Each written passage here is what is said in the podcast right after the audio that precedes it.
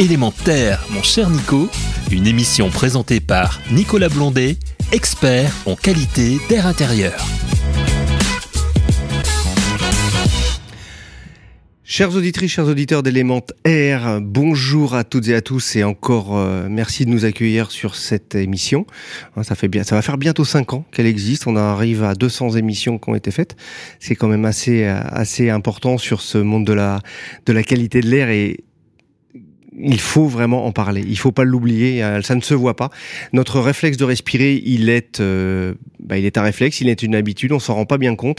Et tout ça, c'est de l'invisible qu'il faut rendre visible. J'enfonce des portes ouvertes sur tous ces petits, ces petits termes qu'on retrouve dans les, chez les spécialistes de la, de la qualité de l'air notamment, mais ils sont plus qu'importants.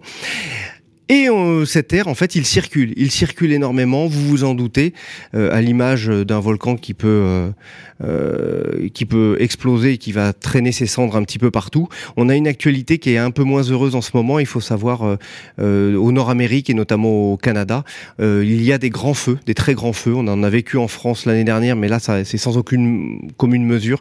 C'est vraiment important. Et ce, ce matin, hein, l'émission est enregistrée, mais ce matin, nous sommes au mois de juin, et il y a New York qui est euh, sous un ciel tellement chargé de particules et qui devient une des villes les plus, enfin qui devient la ville la plus polluée au monde euh, ponctuellement. Euh, et en fait, euh, on n'arrive même plus depuis Manhattan à voir la Statue de la Liberté. L'Empire State Building, on le voit même plus jusqu'en haut. Enfin, c'est quelque chose d'assez important et on pense à tous ceux qui sont dans ce, dans ce, ils appellent ça du brouillard. C'est pas du brouillard, hein, c'est vraiment des particules nocives auxquelles il faut se préserver et, et, on espère que tout ça sera redilué rapidement puisque l'air aussi, pour qu'on respire bien chez soi, c'est de bien le diluer. Et notamment, on le voit, les États-Unis, un grand pays, un courant d'air qui arrive, ça stagne, les euh, poussières restent. On a vu celles euh, des Landes qui sont montées sur Paris puis qui sont restées aussi à un moment donné. De même, les centrales à charbon euh, allemandes qui, l'hiver, par le vent d'Est, les amènent de la pollution sur Paris et on est tributaires tous les uns des autres. Et eh bien là, on, on va se retrouver à parler et d'accueillir avec grand plaisir sur ce plateau Valérie Le Prince du CEREMA. Bonjour Valérie, comment ça va? Très bien, merci. Bon, vous venez de Lyon oui. C'est juste à côté, en C'est facile. C'est assez facile. Voilà. Mais par contre, vous venez de beaucoup plus loin que Lyon, puisqu'on parle euh, un petit peu des pays, euh, je dirais, de l'outre-Atlantique. Vous, vous allez encore plus loin, puisque vous arrivez il y a quelques jours du Japon. Et au Japon, justement, cette qualité de l'air, juste euh, avant qu'on démarre sur le CEREMA, parce qu'on a beaucoup de choses à, à évoquer avec vous, cette qualité de l'air au Japon, ils la prennent en compte comment? Ils la ressentent comment? Et surtout, il y a une histoire géographique de ce pays qui fait qu'il y a peut-être un peu moins de contraintes qu'ailleurs. Dites-nous. Alors effectivement, j'étais au Japon pour parler qualité d'air, performance énergétique, ventilation et, tous ces sujets-là. Ils ont la chance au Japon d'avoir globalement une bonne qualité d'air extérieure. Hein. Ils ont euh, beaucoup de voitures électriques et dans une grosse métropole comme Tokyo, c'est une des grosses métropoles avec la, qualité d'air, euh, des meilleures qualités d'air notamment grâce au fait qu'ils soient proches de l'océan et qu'ils aient beaucoup de, beaucoup de brassage. C'est un pays qui est très fin, donc ce qui veut dire qu'à un moment donné, les courants marins euh, qui se transforment en courants d'air euh, vont permettre aussi de chasser et de diluer rapidement au-dessus du pays. Voilà. Très bien. Et donc, au Japon, la qualité de l'air, ils s'en préoccupent pas plus que ça il s'en préoccupe de la qualité d'air euh, intérieur aussi, euh, avec les polluants qui peuvent être émis à l'intérieur des bâtiments. Et il se préoccupe bien de faire une réglementation qui soit à la fois sur la performance énergétique en été, en hiver, tout en maintenant une qualité d'environnement intérieur qui soit, qui soit bonne.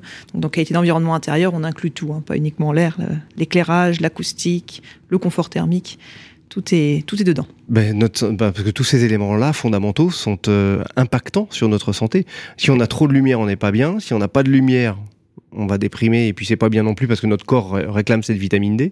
Et puis au niveau du bruit, euh, euh, ça peut être vite insupportable et puis euh, créer aussi d'autres gènes et puis euh, un impact sur euh, je dirais notre bien-être qui est sur la sur sur le, la durée et puis une santé qui se dégrade aussi rapidement.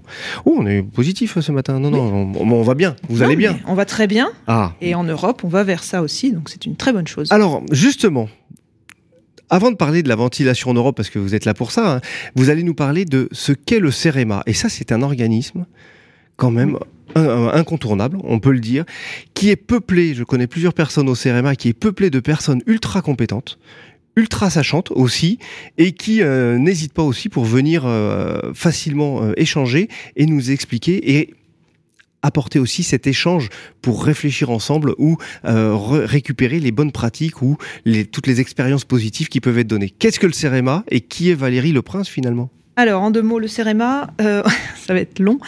On est un bureau d'études. Non, toujours long. On est un bureau d'études publiques. Euh, on est avant tout au service des collectivités locales. L'objectif du CEREMA, c'est d'aider les collectivités locales, les mairies, les régions, les départements à mettre en place les politiques publiques. Donc, le gros de l'action du CEREMA, il est plutôt sur le transport, sur les aménagements, sur les infrastructures, vraiment pour permettre aux collectivités locales de, de mettre en œuvre les politiques publiques. Et il y a toute une partie quand même des équipes qui travaillent sur la partie bâtiment. Et notamment, là, quand il s'agit d'aider les collectivités locales, c'est par exemple la directive qualité de l'air dans les établissements recevant du public. Toutes ces mairies qui vont devoir surveiller la qualité d'air dans leurs écoles, comment elles vont faire, comment elles vont mettre ça en place. Le CEREMA, on est là, on est là pour les aider et pour les assister techniquement sur ces sujets-là. Et qu'une surveillance de la qualité de l'air ou un accompagnement derrière pour aussi aider à trouver les solutions? Parce qu'à un moment donné, ça suffit pas de se dire, bah, on brasse pas assez d'air neuf, mais à un moment donné, on le fait comment? Alors, les, collectivités locales vont effectivement devoir mettre en place un plan d'action s'il n'y a pas assez de renouvellement d'air dans les écoles. Et ça, c'est vraiment un projet qui nous tient à cœur et qu'on veut mettre en place, de pouvoir les assister sur cette mise en place du plan d'action pour améliorer vraiment la qualité d'air dans les écoles. Euh, la qualité d'air respirée par les enfants. Et d'ailleurs, pour ça, vous avez travaillé sur le protocole promouvant tertiaire. Ça, c'est pour l'inspection des systèmes de ventilation. Qui vont permettre effectivement, Qui vont permettre ensuite d'améliorer les choses en constatant que parfois, bah, il n'y a pas de système de ventilation ou quand il y en a un, il répond pas aux objectifs. Bah, on a de la ventilation mécanique que dans 15% des écoles. C'est déjà un, élément important et on dit on va mesurer, mesurer. Et c'est vrai qu'on en parlait avec euh, notre invité euh, euh, précédent, Monsieur Krogonok, justement de, de Trécopat, qui construit des maisons.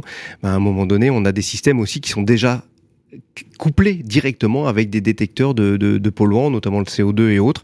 Et, en fait, nos solutions, on les a. Maintenant, il va falloir qu'on les, on mette tout ça bien en œuvre de la bonne manière et avec des finances publiques euh, qui, peuvent être aussi un petit peu malmenées. Donc, il va falloir être euh, agile. On va pouvoir dire ça comme ça. Il va falloir trouver des solutions efficaces et euh, à un coût modéré pour pouvoir les diffuser à grande échelle sur tout le territoire, effectivement. Alors, qui est Valérie Le Prince? Donc, L'objectif du CEREMA, c'est ah, donc d'être au service des collectivités locales, mais donc de faire le lien avec les politiques publiques. Donc nous, on, est, on participe aussi à l'élaboration des réglementations nationales, puisque justement, on a cette expérience terrain. Et moi, en particulier, mes missions sont plus au niveau euh, élaboration des réglementations nationales, donc notamment avec le, groupe de travail ESOC, je pense qu'on en parlera tout à l'heure, la RE 2020, quand on a mis en place l'exigence d'inspection des systèmes de ventilation, et aussi les normalisations au niveau européen pour faire en sorte que tout ce qui est décidé au niveau européen en termes de, normalisation soit cohérent avec ce qu'on met en place en France, parce qu'il ne s'agirait pas de mettre en place une réglementation et ensuite d'avoir une norme européenne qui nous dise de faire euh, le contraire ou du moins des choses euh, pas mmh. cohérentes. Donc mes missions sont là. Il est évident de ne pas s'éparpiller il faut pas s'éparpiller. C'est ça. Il faut diluer l'air, mais il faut pas s'éparpiller. Il faut diluer l'air, mais le diluer bien, et le diluer partout pareil. Bon, très bien. Alors justement, cette ventilation, on est, on est, on est allé faire un tour en Amérique, on est allé faire un tour du côté de l'Asie. Revenons un petit peu plus sur l'Europe.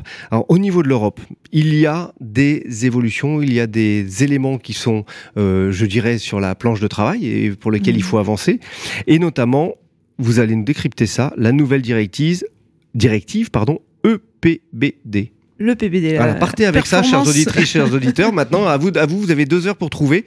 On est bientôt dans le dans le bac philo. PBD, c'est en anglais en plus. Ah, c'est en anglais. Oh là, allez-y. Euh, la directive sur la performance énergétique des bâtiments, effectivement, euh, elle est actuellement en révision au niveau européen et il y a cette volonté dans la future directive de ne plus parler uniquement de performance énergétique, mais de parler de performance énergétique et de qualité d'environnement intérieur. C'est-à-dire que cette nouvelle directive, alors elle est encore en discussion, on a une version publiée par le Parlement qui est actée, mais euh, il faut encore que ce soit acté au niveau commission et conseil, mais l'idée c'est que quand on construit un bâtiment, on ne le construise pas uniquement pour la performance énergétique, mais de respecter aussi des critères de qualité d'environnement intérieur. J'ai le droit de dire enfin Enfin. enfin, parce bah que ça fait 40 euh, ans qu'on attend ça. Mais oui, parce qu'un bâtiment performant énergétiquement, c'est facile. On va acheter une tente de secondes, on la jette dans le jardin et elle est extrêmement performante énergétiquement. Après, d'un point de vue qualité d'environnement intérieur, ça peut être discutable à certains moments de l'année, malheureusement. Donc là, l'idée, voilà, c'est qu'il y ait euh, d'imposer aux États membres de mettre en place des critères de qualité d'environnement intérieur, acoustique, accès à l'éclairage, l'éclairage naturel, euh, qualité d'air, évidemment acoustique, éclairage, qualité d'air et température, forcément. Et donc de mettre en place ces critères et surtout de les vérifier à la réception. Donc, c'est-à-dire de faire un vrai commissionnement, une vraie réception qui va vérifier que les critères de qualité d'environnement intérieur sont bien respectés quand le bâtiment est construit. Donc, finalement, des obligations de résultat Des obligations de résultat. Ça, c'est bien. Tout à fait. Mais c'est vraiment bien, ça. C'est formidable. Moi, j'applaudis, j'ai que demain, mais j'en aurais dit, j'applaudirais des dix mains, parce que, enfin, on va vers de l'engagement on va vers de l'engagement et on va vers de la réception. Mais derrière, ça engendre tout un tas de complexités, c'est-à-dire qu'effectivement, l'idée est bonne, mais ensuite, la question est qu'est-ce qu'est-ce que sont les critères et, comment on les vérifie. comment on les vérifie et à quel coût Donc, euh, Parce que ça peut coûter cher au départ, mais on sait que sur la durée, si on le montre bien avec la pédagogie, je pense qu'on est, on est avec ça. Si quelque chose est très bien au départ et bien pensé, c'est pas mes amis des compagnons du devoir qui vont me dire ou les charpentiers qui sont en train de refaire la toiture de Notre-Dame, ils ont fait les plans, ils ont découpé les bois et ils ont monté à blanc, ce qu'on appelle les monter à blanc au niveau euh, du sol, et après ils redémontent et ils le reposent pour être sûr qu'il y ait pas d'erreur, mais après ils reviennent plus. Mm. Hein, la dernière charpente de Notre-Dame, c'est 850 ans quand même. Donc euh, peut-être que nos maisons vont peut-être pas aller jusque là, mais c'est l'idée de bien faire au départ pour après être, euh, euh, je dirais, dans de la qualité et à tout plan, à tout point de vue. La qualité peut coûter plus cher au départ, mais coûte moins cher à la fin. Complètement. Je partage. Je partage. Cette directive, il n'y a pas que, il y a aussi la révision d'un texte important qui est fondateur, hein, surtout ce, euh, autant la qualité de l'air, la ventilation et autres, qui est, allez, on repart un petit peu dans du décryptage, chers auditrices, chers auditeurs, le N16 798-1. 1, très important le tiret. Très important le tiret 1. Alors, c'est quoi et qu'est-ce qui va se passer? Parce que on va parler aussi de paramètres QAI sur cette norme. Voilà, donc ça c'est la norme qui définit ce que sont les paramètres de qualité d'air et comment concevoir un système selon quels paramètres un, système de ventilation, évidemment, on est toujours dans la ventilation. Et alors, la difficulté, c'est qu'en Europe, on a différents critères pour dire, enfin, différents objectifs pour la ventilation. En France, on a notre arrêté de 82 qui a été conçu clairement pour dire il faut pas qu'il y ait de développement d'humidité, il faut pas qu'il y ait de développement de moisissure dans nos bâtiments. Donc, on met nos exigences pour qu'il n'y ait pas de développement de moisissure. La ventilation, elle est là pour éviter ce développement de moisissure. Et pour consommer peu. Il y avait le parallèle. Sans, trop consommer. Sans trop consommer. Limiter le développement de moisissures sans trop consommer. C'est ça l'idée de l'arrêté de 82 initialement. Donc il y a quand même plus de 40 ans. On était très précurseurs à l'époque en Europe euh, d'avoir mm. une ventilation mécanique au, début des années 80. Euh, la plupart des pays européens ont commencé à en mettre dans le logement qu'au début des années 2000. Ensuite, il y a d'autres euh, pays qui s'inquiètent plus dans leur réglementation des aspects santé. Et donc à ce moment-là, ces pays-là, ils vont s'intéresser aux particules fines. Et plutôt que de mettre en place des systèmes de ventilation, ils vont plutôt essayer de mettre de l'épuration d'air, de filtrer au maximum pour limiter au maximum les particules fines. Mais si on n'a pas d'air neuf, on fait comment? Parce qu'on a besoin de dilution quand même quelque si part. Si on n'a pas d'air neuf, on a des purificateurs, c'est un peu ça. De confort. C'est voilà. Et on a d'autres réglementations en Europe, comme les réglementations scandinaves, qui, elles, ont axé leur débit de ventilation sur les aspects confort. Donc sur les, euh, les ppm, par exemple, qui sont mhm. un bon indicateur d'odeur et de qualité du taux de renouvellement d'air dans les pièces. Confinement en général. Et de, confinement en général. De marquage, de l'usage et de l'impact de l'être humain dans les bâtiments dans lesquels il se trouve. Et si euh, ces ppm, qui sont les CO2, qui vont croître, ça veut dire que les autres polluants aussi potentiellement, vont croître. Les autres polluants liés à l'activité humaine. C'est ça. Donc, donc l'air neuf va aider à diluer tout ça. Voilà. Et donc l'idée de ces le CO2 en lui-même n'est pas un polluant dangereux pour la santé. Hein. Avant mm. qu'on meure de trop de CO2 dans une pièce, il va quand même falloir qu'il y en ait vraiment beaucoup. Donc le CO2 en lui-même n'est pas dangereux, par contre est un marqueur souvent d'inconfort dégradé à l'intérieur des bâtiments. Et donc le problème quand on essaye de faire des indicateurs au niveau européen, c'est qu'il faut réussir à concilier toutes ces sensibilités propres à chaque réglementation nationale. Est-ce qu'on fait de la ventilation pour l'humidité? Est-ce qu'on fait de la ventilation pour la santé? Est-ce qu'on fait de la ventilation pour le confort? Comment on pondère tous ces indicateurs-là et quels finalement quel, lequel et, quelque part, ça peut aussi avoir une action de se dire, bah regardez, euh, entre les trois éléments qu'on vient de trouver, il y a peut-être des convergence à créer et de dire vous avez pensé qu'à ça, vous avez pensé qu'à ça et qu'à ça, mais à un moment donné, la vérité, elle est parmi les trois. Donc il va falloir amener tout ça. Et, justement, euh, au premier regard de ces échanges, de ces travaux communs, euh, est-ce qu'on tend vers ça? Est-ce que c'est assez ouvert et facile finalement ou, ou on a vraiment affaire à des, à, des blocages, quels qu'ils soient? Il y a du réglementaire d'un côté, il y a un peu de lobbying, on sait quelquefois de l'autre, ou ce genre de choses. Euh, la, tâche est, comment? La tâche est compliquée. Ah, je m'en doutais. je sais pas pourquoi je m'en doutais. Disons que chaque pays est souvent persuadé que ce qu'il fait, c'est évidemment ce qu'il faut faire. The best, ouais. Voilà. Et donc, euh, de réussir à trouver quelque chose qui concilie euh, les, les, exigences de chacun, c'est pas simple. Mais accepter de se remettre en question pour progresser, c'est aussi un, un, premier pas vers le progrès. Mais il y, a des gros enjeux financiers derrière, puisque c'est une norme européenne qui va être a priori rendue d'application obligatoire par la prochaine directive européenne impose certaines choses. Ça veut On sait à quelle échéance alors, la prochaine directive, elle devrait sortir euh, fin 2023. Mhm. Et donc, euh, à chaque fois, il y a 2-3 ans de mise en place euh, par les pays membres de la directive. La directive ne s'applique pas directement aux citoyens européens. La directive dit aux pays membres qu'ils doivent, doivent mettre en place des réglementations qui vont s'appliquer aussi. Et donc la réglementation calquée sur cette directive et qui ensuite on met en place. et il y a toujours un laps Il y a toujours un décalage. Un, décalage, mais aussi des, un délai butoir peut-être aussi? Un délai limite, pardon? Oui, ils ont 2-3 ans pour mettre en place, euh, ça dépend, enfin là, en l'occurrence c'est 24 mois ce qui est indiqué dans la, dans la mhm. directive, pour mettre en place la réglementation, mais après la réglementation ne s'applique elle-même que l'année suivante en général. Mhm.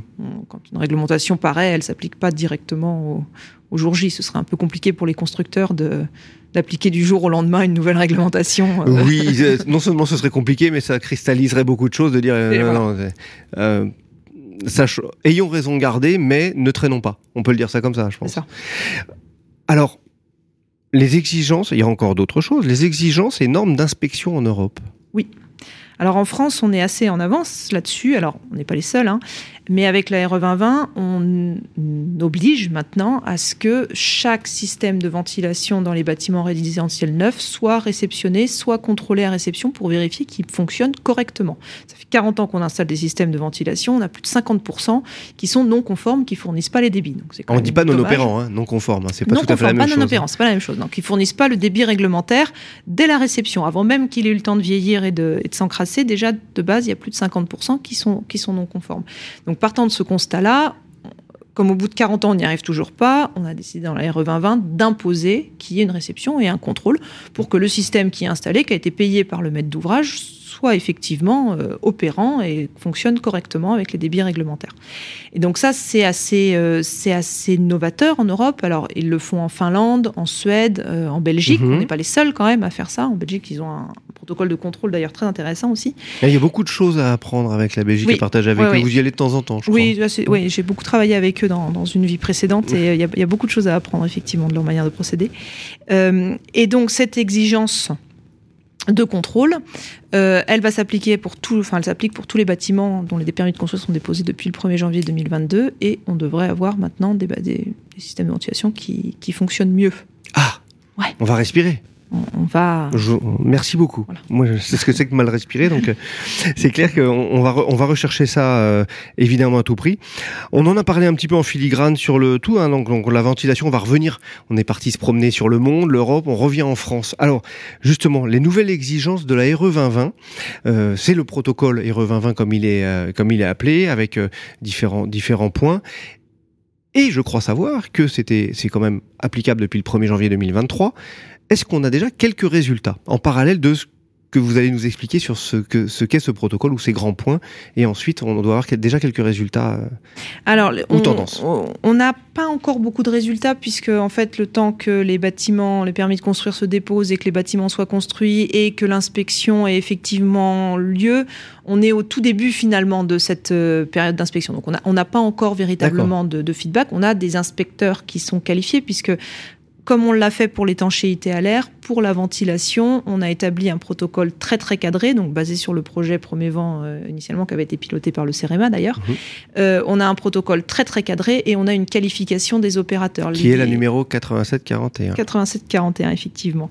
L'idée c'est de ne pas surtout ne surtout pas décrédibiliser cette exigence, d'avoir une exigence qui soit suffisamment cadrée, menée par des inspecteurs qui sont qualifiés, pour être sûr que si deux inspecteurs viennent du jour au lendemain, on est à peu près les mêmes résultats. Donc on, a quelque chose de voilà très très pas laisser de place à l'interprétation, mais vraiment au factuel. De place, Sachant à l'heure actuelle, je crois qu'il y a déjà, on approche les 80, euh, je dirais contrôleurs certifiés et, beaucoup sont formés. Et il y en a plus de 600 qui sont en, finalisation finalement de leur euh, certification. Donc mm. on peut rassurer, nos amis constructeurs.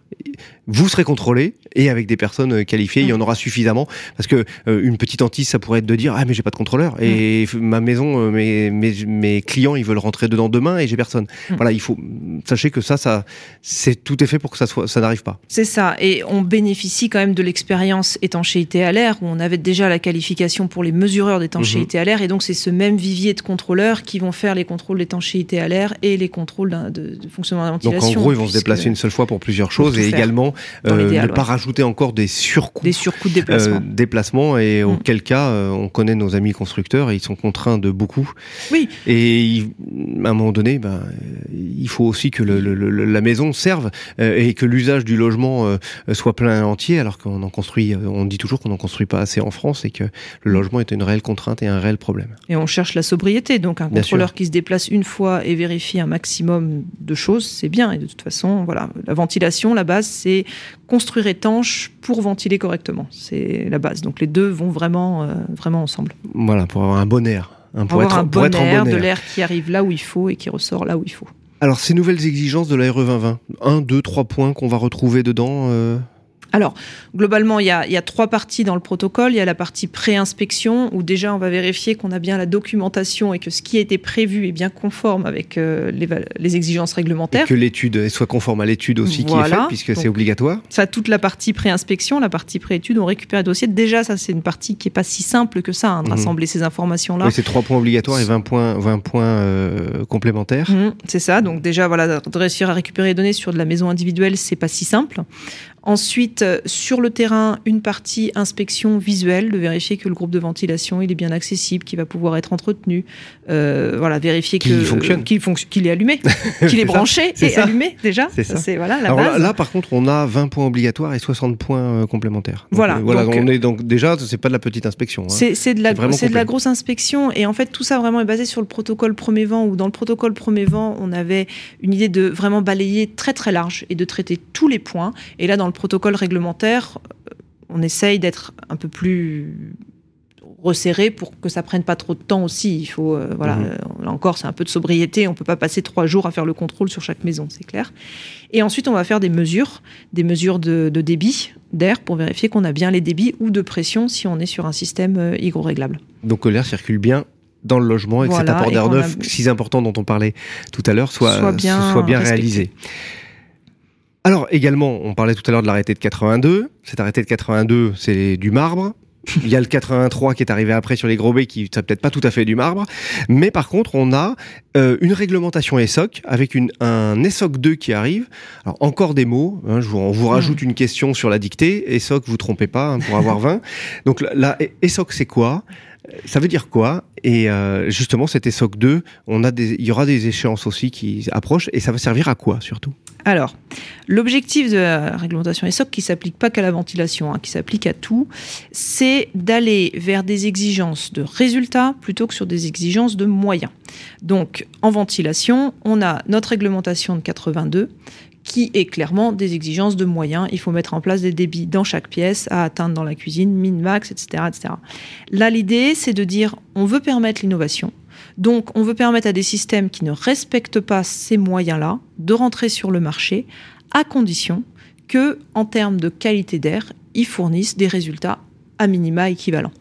Donc, ce qu'on est en train de faire actuellement dans les groupes de travail pilotés par le, ministère, euh, par la DHUP au ministère, on est en train déjà de développer des indicateurs. Qu'est-ce que c'est une bonne qualité d'air hein, derrière? Il faut que le système de ventilation y permette d'avoir une bonne qualité d'air, mais qu'est-ce que c'est? Et d'y répondre. Et, voilà. Donc euh, déjà le premier temps, c'est de dire qu'est-ce que c'est une bonne qualité d'air? Qu'est-ce que c'est un système qui permet d'avoir une bonne qualité d'air? Donc on fixe des indicateurs en CO2, en humidité, avec des polluants fictifs aussi pour caractériser le taux de renouvellement d'air, des polluants fictifs émis dans tout le bâtiment, émis uniquement dans la cuisine, pour caractériser un peu les polluants émis par la, partie la, cuisson, cuisine, par exemple, la cuisson, les particules fines qui sont émises, c'est assez, assez énorme. Donc on est dans cette phase-là actuellement de définir les indicateurs. Ensuite, forcément, il faudra justifier avant la construction du bâtiment que le, que le système va fonctionner. Donc il va falloir simuler le bâtiment. Donc là, on est aussi dans la période de définir comment on va simuler ça, quelle stratégie d'occupation, le, climat, l'orientation du bâtiment, qu'est-ce qu'on prend en compte, etc., etc. Et enfin, il faudra qu'on définisse comment un système pourra se faire certifier, c'est-à-dire euh, par quoi il devra passer, par quel organisme certificateur, qu'est-ce qu'il devra justifier. À quoi il devra répondre. À de quoi il devra répondre pour pouvoir être validé et être concrètement installé dans les bâtiments neufs. D'accord, ça paraît beaucoup beaucoup de choses, mais finalement, euh, c'est pas ce sera pas si difficile à, traiter. Par contre, c'est vrai que c'est comment, pour celui qui va vouloir aller vers un élément ESOC et de dire, bah, on a des, systèmes innovants qu'on veut positionner, bah, euh, est-ce qu'il y a peut-être des organismes qui peuvent apporter quelque chose, de dire, bah, pour monter un dossier, plutôt le faire de cette le faire de cette manière parce que on, se dit que le champ des possibles il est hyper vaste là quand même donc euh, euh à un moment donné il faut passer par piller et, et, répondre et que ceux qui vont lire et décrypter cet ESOC qui est demandé qui se disent aussi on va on va on, va à l'essentiel euh, dans tous les éléments dont on a besoin mmh. bah alors clairement une fois que le, le, protocole sera clairement détaillé et que les règles seront définies il y aura des bureaux d'études très certainement qui vont s'orienter vers l'accompagnement des euh, industriels de la ventilation pour les aider à, mettre en place ces dossiers et puis à répondre aux exigences. Actuellement, on n'en est pas là puisque on n'a pas encore défini le cahier des charges. Donc, on, a à peu près nos indicateurs, ça, on commence à être à peu près fixé. Les, résultats minimaux, c'est ça. Les résultats minimaux, voilà, en termes de qualité d'air, ça, on arrive à peu près à les fixer. On a à peu près aussi le protocole de, simulation. Mm. on a encore un an de travail, je pense, pour euh, pouvoir définir quel sera le protocole véritablement de validation des Donc systèmes. Donc un an de travail, mais nous, il nous reste une minute. Ah. On, pourrait rester des heures. Hein. C'est comme à chaque fois avec chaque invité, on pourrait rester des heures, euh, évidemment. Euh, un petit mot euh, pour la fin, chère Valérie. On, sait qu'on avait un autre point qui était le, euh, la réglementation tertiaire avec le projet Sphère. Alors, on parle rapidement du projet Sphère et puis, euh, promis, je vous réinvite et on, en parle plus longuement. On en parle plus longuement, ça marche. Donc, non, le projet Sphère, l'idée, c'est qu'en tertiaire, en France, on a une réglementation qui est vieille, encore plus vieille que l'arrêté de 82, puisque pour nos auditeurs, le tertiaire, c'est les bureaux, c'est les écoles, c'est les établissements de santé, etc., etc., les commerces. Et en particulier sur la problématique des écoles, on a une vraie problématique en France puisqu'on n'a quasiment pas de système de ventilation mécanique dans nos écoles françaises et on a des vrais problèmes de qualité d'air qui vont être mis en avant par la directive de, de, surveillance de la qualité dans les ERP. Et on veut aider les collectivités, comme je le disais, à trouver des solutions. Donc, parce que l'aération ne suffit pas. Hein. L'aération a plusieurs inconvénients, c'est-à-dire qu'elle pourrait suffire, mais à condition d'engendrer de, énormément de consommation énergétique et de créer de l'inconfort pour les occupants. Passer son temps à ouvrir les fenêtres. Voilà, parce qu'à côté d'une fenêtre ouverte en plein hiver, il faut dire ce qui est, c'est pas très confortable quand même pour des enfants qui sont assis euh, dans la classe. Donc, euh, on veut vraiment mettre en place ce projet Sphère là avec l'idée d'assister les collectivités pour les aider à améliorer la qualité d'air. Donc, on, on, est actuellement en train de monter le projet, on recherche des financements pour euh, développer les les outils dont on a besoin pour, euh, pour pouvoir massifier vraiment et toucher 200 collectivités par an minimum avec le CRMA. c'est une grosse, euh, grosse part là quand même. L'idée, voilà, c'est de toucher un maximum de petites collectivités pour les aider vraiment à améliorer la qualité d'air dans, dans, leurs écoles. Eh bien, merci beaucoup pour toutes ces précisions. On a balayé beaucoup de, de champs, on a fait le tour du monde avec vous, Valérie. Merci beaucoup. Euh, un petit clin d'œil à votre collègue Andrés Ligdvac qui était sur le plateau il y a quelques temps, hein, puisqu'il y a aussi des MOOC sur la qualité de l'air qui ont été mis en place sur le résidentiel et sur le tertiaire. Donc encore beaucoup de choses de la part de nos amis du CRMA. On aura les plaisirs de les retrouver. Les émissions euh, élémentaires, vous les retrouvez tous les 15 jours à 9h du matin, les, les jeudis, euh, en direct. Et ou sinon, après, vous avez le podcast sur radio-imo.fr et vous allez les piquer. Et il faut savoir que euh, c'est offert. Vous téléchargez la vidéo et vous pouvez la revoir comme vous le souhaitez, au moment où vous le souhaitez. C'est aussi du confort. Merci beaucoup. Merci Valérie. Au plaisir de se retrouver. Et puis, chers auditrices, chers auditeurs, l'été approche. Vous allez être encore plus dehors que d'habitude. Prenez soin de vous parce que les indices UV peuvent être assez importants et violents. Euh, prenez soin des enfants, mais surtout respirez en grand, allez marcher, faites du sport, de l'activité et euh, pensez-y, c'est élémentaire. Élémentaire, mon cher Nico, une émission à réécouter et télécharger gratuitement sur radio-imo.fr, l'application mobile Radio Imo et sur tous les agrégateurs de podcasts.